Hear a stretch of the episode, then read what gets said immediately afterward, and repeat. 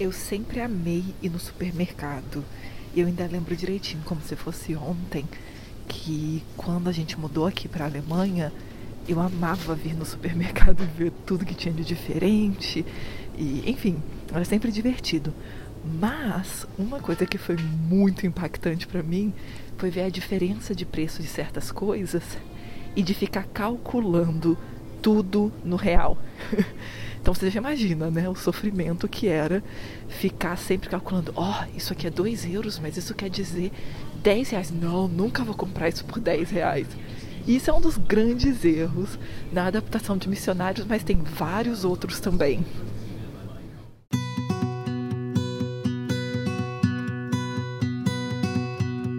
Eu sou a Liz Herman e você está ouvindo o Papo Missionário, nosso encontro semanal para conversar sobre as questões práticas da missão e ouvir as vozes de quem está atuando na missão de pregar o Evangelho a todas as nações.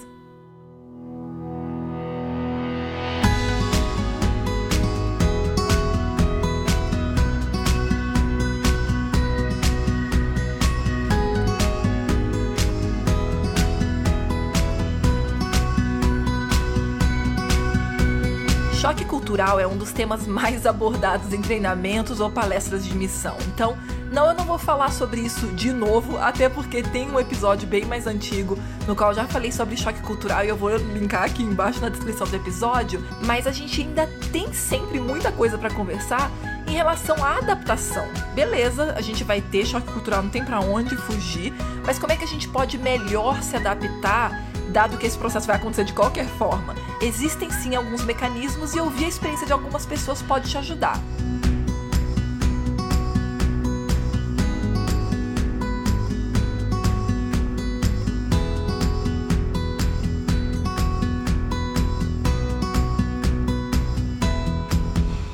Eu já falei várias vezes sobre como o meu processo de adaptação aqui na Alemanha foi difícil e foi bem demorado, na verdade. Na literatura a gente encontra até um período médio assim, no qual normalmente os missionários ou simplesmente estrangeiros vão passar por esse processo de choque cultural. Mas toda a literatura vai apontar que ele pode ser ligeiramente mais curto do que aquilo e pode ser consideravelmente mais longo do que aquilo que está proposto. Então, eu já comentei algumas vezes, muito da literatura vai apontar na direção de ali, a partir do oitavo mês, você vai estar tá realmente sofrendo pesado com o confronto cultural. Por isso que muita gente que fica só 10 meses ou nem sente tanto ou começa a sentir e aí o desconforto já leva a pessoa a pensar que não, esse lugar não é para mim, tô fora, não vou ficar mais por aqui.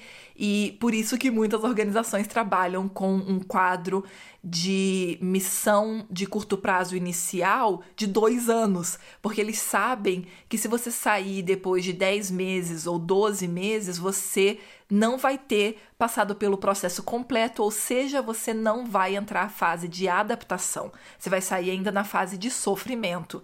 Mas enfim, como eu já disse, eu já falei sobre essas coisas no passado, então essa não era a intenção do episódio de hoje. Na verdade, eu quis ouvir dos meus amigos que também já viveram isso ou estão pensando já como é que vai ser os próximos passos, para vocês saberem também da prática de outras pessoas e não apenas da literatura e da teoria, né, missiológica. E eu acho que isso é o mais legal, porque a gente sabe que vai ter muitos desafios no campo missionário, mas os desafios vão ser diferentes em cada campo missionário e vai ser diferente para cada pessoa, na verdade. Por isso que não dá muito certo fazer manual de missão em certos assuntos, porque a gente nunca ia conseguir cobrir tudo, e ia ficar aquele negócio assim de que vai ter que falar 10 milhões de exceções, sabe? Enfim, não é uma coisa que é fácil catalogar, sabe? Mas por outro lado, a gente pode sim ouvir a experiência de outras pessoas e entender mais ou menos como é que pode ser o caminho. E sim, a gente vai conversar também mais pro final desse episódio sobre três dicas de como passar por esse processo de adaptação de uma forma mais saudável, principalmente quando você já reconhece que tá rolando aí um quadro de adoecimento. Mas antes de tudo, eu queria ouvir de uma pessoa que vocês já conhecem, para quem tá aqui há mais tempo, né, já escutando o Papo Missionário, que é o Gabriel Meirelles. Ele já esteve em dois episódios aqui com a gente no começo. Ele foi, na verdade, a primeira pessoa que eu entrevistei pro podcast e ele tá, se você tá ouvindo assim que o episódio sai, prestes a casar e vai voltar pro campo missionário agora casado. Mas vocês já sabem, ele tem experiência já de mais tempo com missão e sim, ele já passou por esse processo de adaptação, esse passo a passo de adaptação lá no Chad. Então é bem legal escutar da experiência dele. Então, Gabriel, conta aí pra gente, por favor, quais são os desafios que você identifica em relação à adaptação no campo missionário? Eu acredito que existem vários desafios para adaptação no campo missionário. E vou falar os, os três que eu acredito que sejam os principais aí. Existem outros, né? Mas eu acredito que o idioma é um desafio inicial importante para na adaptação do missionário, porque a gente precisa se comunicar, né? E, e para ir no mercado comprar alguma coisa para comer, para fazer amigos, para se relacionar com o povo, a gente precisa ter o idioma. E isso para adaptação é muito importante. Quanto mais rápido você aprender o idioma, mais rápido você vai se adaptar no local, né? E eu vi a diferença quando eu retornei para o campo é, para o chat, que eu já sabia o árabe, já tinha um nível melhor para poder me comunicar, eu vi que a adaptação foi muito mais fácil, foi muito mais rápido. Então, esse é um quesito importante né, para adaptação. Uma outra questão é a cultura, que também traz um choque né, para essa transição, a forma de comer, se é com a mão, se é com garfo, a forma de vestir. Então, tem essa questão que se o missionário não está disposto a entrar numa cultura diferente e, e se adaptar a ela, é, pode acabar sofrendo, né? Pode acabar não se adaptando de forma tão rápida, de forma tão suave, né? E uma outra questão que eu vejo também é o clima, que às vezes o clima ele é muito muito diferente da onde de onde a gente vem. Então, se a gente vai para um clima frio, eu, por exemplo, eu não gosto de, de frio, não gosto de neve. Então, se eu fosse para um lugar com muito frio, eu acho que eu teria um pouco mais de dificuldade de me adaptar, por mais que eu já morei em muitos lugares que são muito frios, mas para mim eu tenho mais dificuldade de me adaptar no frio do que no calor. E no Chad é um pouco diferente porque é o extremo do calor, né? Então faz 45 graus fácil mas eu prefiro muito mais estar lá no Chad, no deserto, do que na Sibéria, por exemplo, passando frio. então eu vejo que são esses os principais desafios para se adaptar no campo missionário para mim. Esses três elementos que o Gabriel levantou, eles são realmente os elementos que são comumente observados e abordados na literatura missiológica que também são pacotes mais gerais, né, dos grandes blocos assim de áreas de desconforto. Então ele citou para quem não pegou direitinho o idioma, a cultura e o clima. E eu já falei para você se você tá ouvindo o episódio enquanto tá dirigindo, ou enquanto tá lavando a louça ou cozinhando, você não precisa se preocupar porque a Lua faz toda semana um resumo especialmente para você e é só baixar aqui no. Baixa lá no nosso site, né? Ou pega aqui o link na descrição desse episódio. Mas essas três coisas que ele citou, da, da dificuldade de comunicação, de não se adaptar, quem sabe, ao clima do local e também entender que a cultura em sua complexidade vai trazer uma série de coisas, né? De formas de vida, de forma de se vestir, de se alimentar, enfim, tudo isso. Se a gente não presta atenção para esses grandes territórios aí, né, de adaptação, você pode acabar gerando um quadro tão sério de desconforto que você queira desistir do local, quem sabe até mesmo desistir da missão. Eu até achei interessante, né, que o Gabriel comentou que não gosta de frio e que teria dificuldade de se adaptar. E realmente, para mim, por exemplo, foi um dos pontos aqui, né? Eu não conseguia me adaptar bem no começo em questão inclusive biológica ao frio no sentido de o que que vem junto com ele, né? Para quem não sabe, na maioria dos países frios, não é um frio com um sol lindo lá fora, é um frio com semanas às vezes tudo cinza, sabe? E isso é super comum em países do norte, né, do hemisfério norte E isso, na verdade, não é questão de fricote de brasileiro, sabe, de frescura, é porque a gente está acostumado a uma exposição solar muito maior. Então, a gente fica deficiente de vitamina D assim, é um pulo, sabe? E no começo foi muito, mas muito difícil. Mas o corpo do ser humano é extremamente adaptável e realmente hoje em dia eu já fico muito mais tranquila. Eu tomo sempre suplementação de vitamina D mas eu sinto que depois de cinco anos isso já é completamente diferente para mim. Mas justamente são pontos que podem ser muito desafiadores. E aí eu quis também ouvir da Gabriele, que é a futura esposa do Gabriel, se você tá ouvindo assim que sai, se você tá ouvindo duas semanas depois que esse episódio sai, eles já vão estar tá casados. Mas eu queria ouvir dela porque ela ainda não foi pro Chad, né? Ela tá indo pro Chad depois do casamento com o Gabriel, não imediatamente, mas vocês podem acompanhar as notícias no Instagram. E, bom, tem o Instagram deles, o canal no YouTube e tem também o site. Eu vou colocar tudo aqui embaixo para vocês mas eu queria ouvir da Gabriele justamente o que ela imaginava, né? O que ela imagina que vai ser mais difícil para ela. Eu acredito que para mim, três pontos que vão exigir um pouco mais. Não que eles sejam impossíveis, mas realmente tenho essa consciência que eles vão exigir um pouco mais. Primeiro é a questão da roupa, que ela é diferente. Ela, não sei quantos já viram no nosso site, no nosso canal, mas ela é uma roupa que ela vai desde a cabeça da mulher até os pés, então é legal porque ela tem o intuito de proteger do sol e também da terra do deserto, mas ela acaba esquentando um pouquinho. E aí nesse tempo aqui no Brasil, nas apresentações que a gente tem feito, eu tenho estado com a roupa até para me adaptar também, saber como coloca ela, como tira ela. E então, o primeiro é esse ponto, o segundo a respeito da comida, porque tem essa consciência que é diferente. E o outro é a respeito dos idiomas. Eu tenho que aprender alguns idiomas para ir para o Chad. Um deles eu aprendo no próprio Chad, que é o árabe chadiano, que é um, uma língua específica do Chad, então não tem como aprender em outro lugar. E daí chegando lá eu tenho até dois anos para aprender. Mas a princípio, é, nesse processo para ir para o Chad, eu tenho que aprender dois idiomas. Estou no processo de dois idiomas. O primeiro é o inglês e o segundo francês, que são idiomas que eu também vou estar usando no Chad. Então, para mim, esses são os três pontos que eu tenho a consciência que vai exigir um pouco mais. Como eu falei, não são coisas impossíveis, já estou me preparando para isso e, e eu sei que vai dar tudo certo. E de novo, essas coisas que a Gabriele citou são extremamente importantes, né? A vestimenta, a comida, os idiomas que ela vai ter que aprender. A gente tem que estar ciente dessas coisas, porque quem vai muito cru, sem saber o que, que vai encontrar, isso já é confirmado por prática e por literatura missiológica de que a pessoa depois tem muito mais dificuldade de se adaptar. Então, as coisas que ela citou são base para que a gente tenha um baque menos intenso, sabe? A gente vai ter dificuldades na adaptação, mas que pelo menos não seja tão intenso. E é por isso que, fora o Gabriel e a Gabriele, eu quis ouvir também de um casal que é muito querido para mim também e que eu já acompanho há vários anos, na verdade. Já perdi a conta de quantos anos que eu acompanho eles, quando eles não eram namorados, na verdade.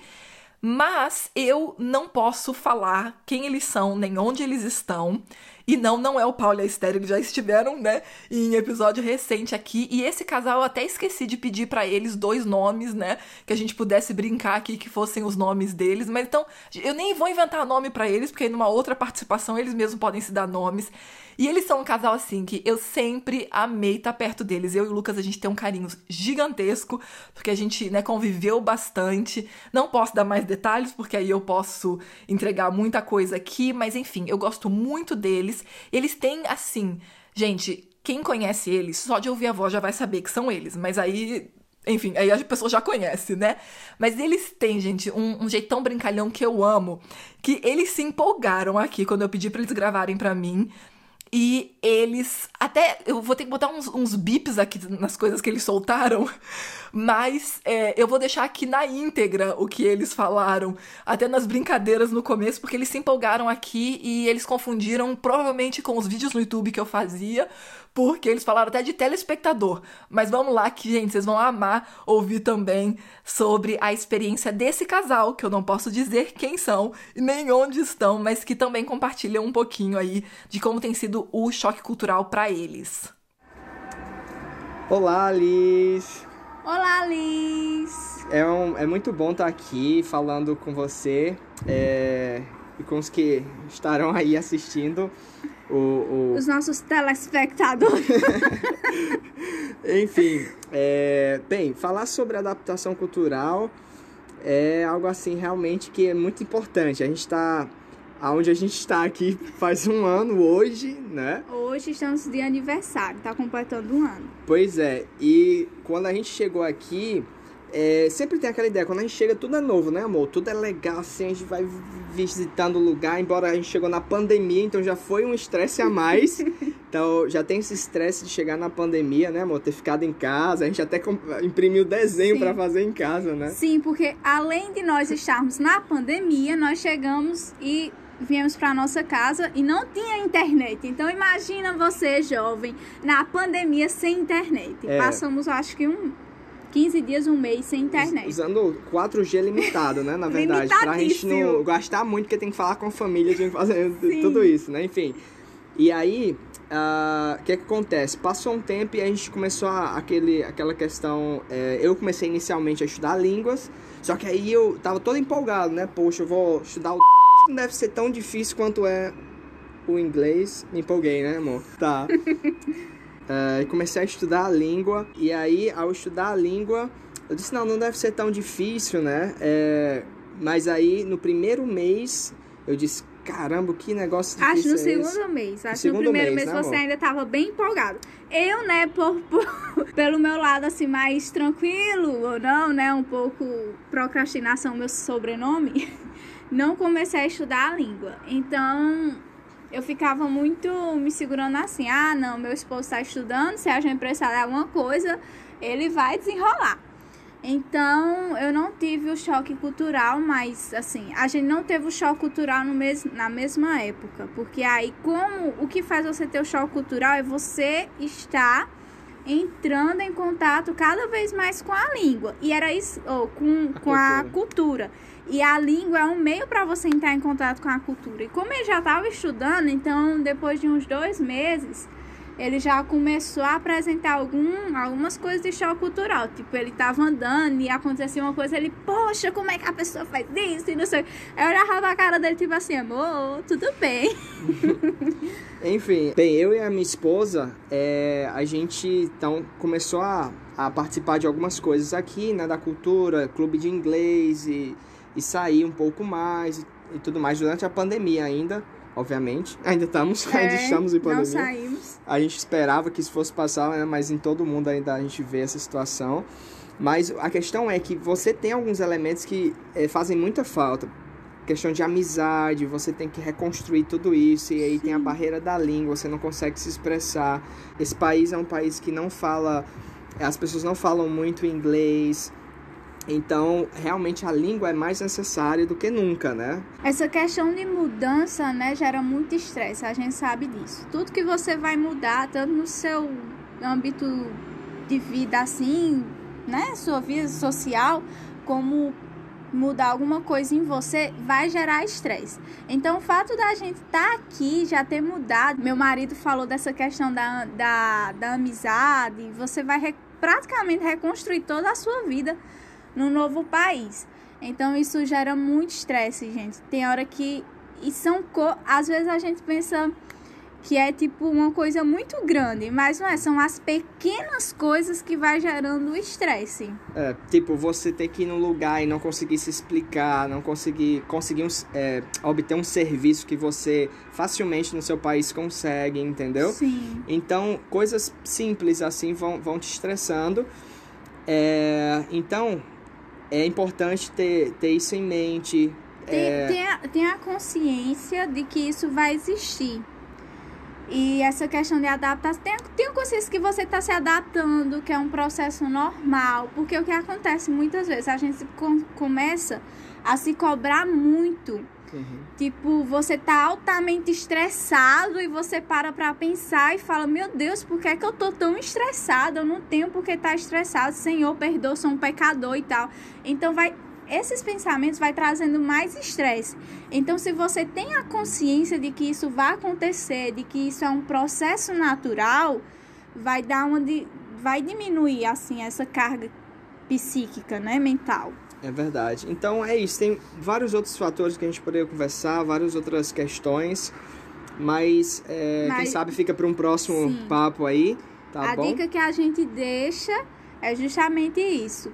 Entenda que você vai ter o choque cultural, entenda que é um processo e procure os meios para você passar por isso da forma mais leve que você conseguir. Porque já é um processo estressante, né? É, então entenda que é normal, é, seja, você tem que entender que nós somos, precisamos ser vulneráveis, né? Precisamos nos colocar nessa posição. Poxa, eu estou sentindo isso, ok, é, é normal, eu posso me permitir sentir, eu vou compartilhar com outra pessoa. É, no caso aí eu compartilhei com a Liz, né? Compartilhei com minha esposa. Então a gente vai tendo esse círculo de amizades que podem ser é, podem ser fontes de suporte, fontes de apoio durante esse momento. Então fica a dica aí, fica a ideia. E é Fortaleça isso. sua sua, seus laços aí de amizade para quando você estiver passando pelo pelo o como é choque, o choque, choque cultural. cultural. Toda vida eu esqueço choque pessoal. Quando você estiver passando pelo pelo choque cultural você precisa ter essa rede de apoio tem algumas coisas que eu acho muito interessante na fala deles dois, e a primeira coisa é de que, viu só, pode acontecer inclusive de o casal passar pelo choque cultural em momentos diferentes, dependendo de quão exposto cada um tá à cultura local, a interações com a cultura, né? E a outra coisa que eu acho que é muito legal a gente enfatizar aqui é que a pessoa do sexo feminino do casal. gente, eu tinha que ter pegado um nome fake para eles. Mas o que ela falou é certíssimo. Vocês sabem que eu amo falar da alegria das pequenas coisas, né? Ou como eu chamo as pequenas alegrias. Mas na verdade, são justamente os pequenos estresses também que atrapalham muita coisa, né? Que começam a criar uma montanha de estresse que no fim das contas é praticamente insustentável. Você pensa que não dá mais para aguentar. Mas aí é a dica que de novo ela falou aí certíssimo de que você precisa parar de se cobrar tanto.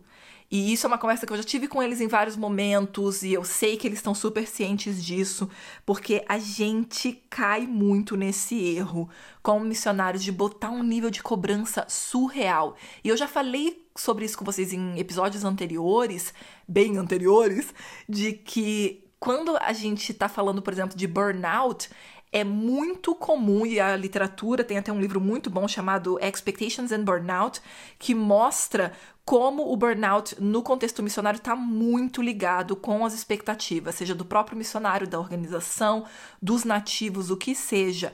Mas essa questão da gente se cobrar demais e sempre ficar comparando a gente e os nossos resultados com a nossa expectativa ou expectativa de outras pessoas pode ser o caminho para você ir parar no fundo do poço. Então, o que, que a gente pode fazer para que não aconteça isso, né? Para evitar chegar no fundo do poço. Se a gente olhar para a Bíblia, a gente vai ver que quando uma pessoa, um personagem bíblico, estava chegando bem perto de parar no fundo do poço ou provavelmente estava já no fundo do poço, Deus prescreveu um tratamento muito interessante para essa pessoa. E você já deve estar imaginando quem é. Sim, é o profeta Elias. E se você for no livro, de, dá uma checadinha aí no livro de Primeira Reis, você vai ver várias coisas interessantes que aconteceram na vida dele. E se a gente analisar com o olhar que a gente tem hoje em dia, e principalmente com a assessoria aí da psicologia, a gente vai perceber que ele provavelmente estava num quadro de um estresse pós-traumático, de tudo que ele tinha passado, é só você olhar os capítulos aí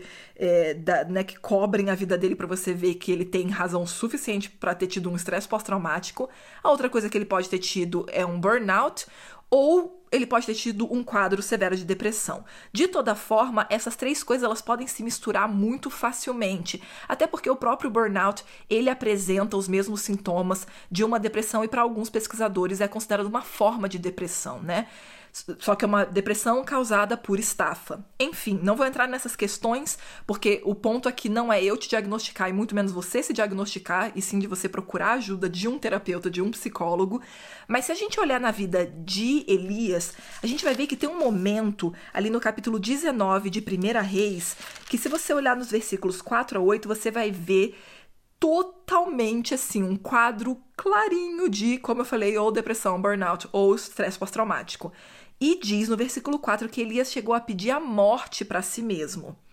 No versículo 5, fala que ele se deitou e dormiu, e aí um anjo veio, tocou ele e falou: Levanta e come.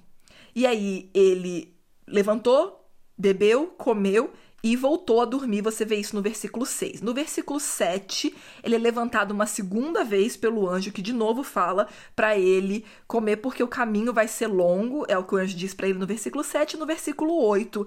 Então ele se levanta come, bebe e depois, com a força daquela comida, ele caminhou 40 dias. Calma, que eu não tô prescrevendo que você caminhe por 40 dias, mas já é conhecido que esses são três aspectos da cura que são muito importantes: descanso adequado, alimentação saudável e exercício físico. Só que aí o que eu vou indicar para você é o que eu carinhosamente chamo de versão revista atualizada dessas três coisas. O que, que eu quero dizer com isso? O que eu quero te recomendar hoje é que você faça essas três coisas de uma forma levemente diferente, que seria Primeiro, coma bem sim, coma saudável, coma bonitinho, mas isso não quer dizer também que você não vai dar umas escapadinhas. O que isso quer dizer? também é comprovado de forma prática, não tem literatura, eu, eu teria que ter dado continuidade aos estudos que eu tinha começado em missiologia para poder, na verdade, ser essa pesquisadora que faria essa pesquisa e escreveria um artigo. Mas a gente vê isso na prática na vida de missionários, como nesse momento mais pesado do choque cultural, da adaptação como um todo, se você se permite algumas alegrias em relação à comida, ajuda pra caramba. E sabe o que isso quer dizer? dois caminhos. Primeiro, tentar provar coisas diferentes do próprio local, para que você possa cada vez ter uma relação afetiva mais legal com esse país. Então, por exemplo, provar uma coisa que você não tinha provado até agora, ou comer de novo uma coisa que você amou lá no começo e você nunca mais comeu porque você achou que era um luxo, entendeu? Isso é uma das formas. A segunda forma é comer alguma coisa que te lembra o seu país de origem. Você já percebeu que eu não chamo esse país de casa, que casa é onde você tem residência. Então, casa é o campo missionário para o missionário. Mas às vezes você quer lembrar de uma coisa do seu país de origem. Eu deixo essa como uma segunda opção, porque se você sempre cair nessa, você vai sempre ir em direção à fuga, você vai querer sempre escapar. Então, isso tem que ser assim. Se você está sentindo que você pode fazer isso de forma saudável, se não é melhor focar em comer umas coisinhas gostosas do próprio país. A segunda coisa sobre descansar é que sim, você vai ter qualidade de sono e tudo mais, mas aí é, tem um, detalhezinho aqui que ajuda bastante, e aí isso sim vem de pesquisas científicas, mas não na área de missiologia. E aí é o seguinte: primeiro, tenha um horário específico para ir dormir, principalmente nesse período difícil da adaptação, e segundo, por um tempo, pare de usar o despertador e só acorde quando seu corpo quiser acordar. Mas só funciona se você for dormir relativamente cedo e sempre no mesmo horário, tá bom? Não adianta ficar, ah, eu vou dormir meia-noite e vou acordar meio-dia. Isso não, não vai te ajudar em nada. O que, que é essa dica que eu tô te dando? Nada mais é do que o mecanismo para você regular o seu sono.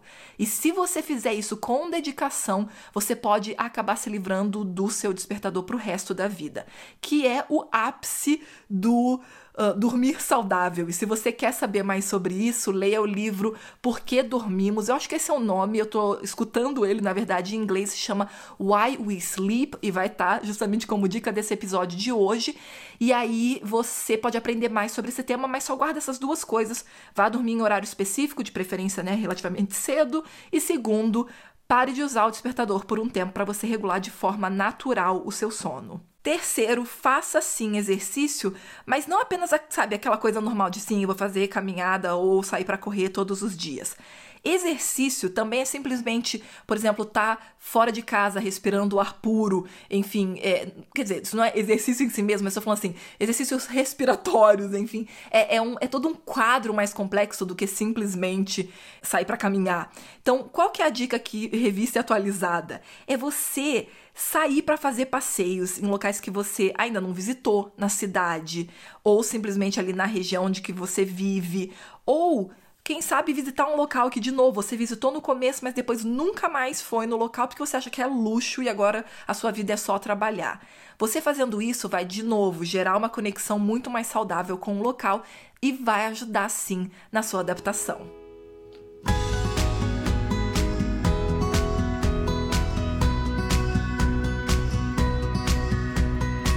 Mesmo que você não esteja no campo missionário, quem sabe você nem está passando por um processo de adaptação a nada agora, embora você pode estar tá, sim se adaptando a um novo trabalho, a uma nova situação, uma nova realidade, pandemia, colegas. Essas três dicas podem ajudar qualquer pessoa que está passando por um momento difícil. E aí, você topa colocar em prática nessa semana?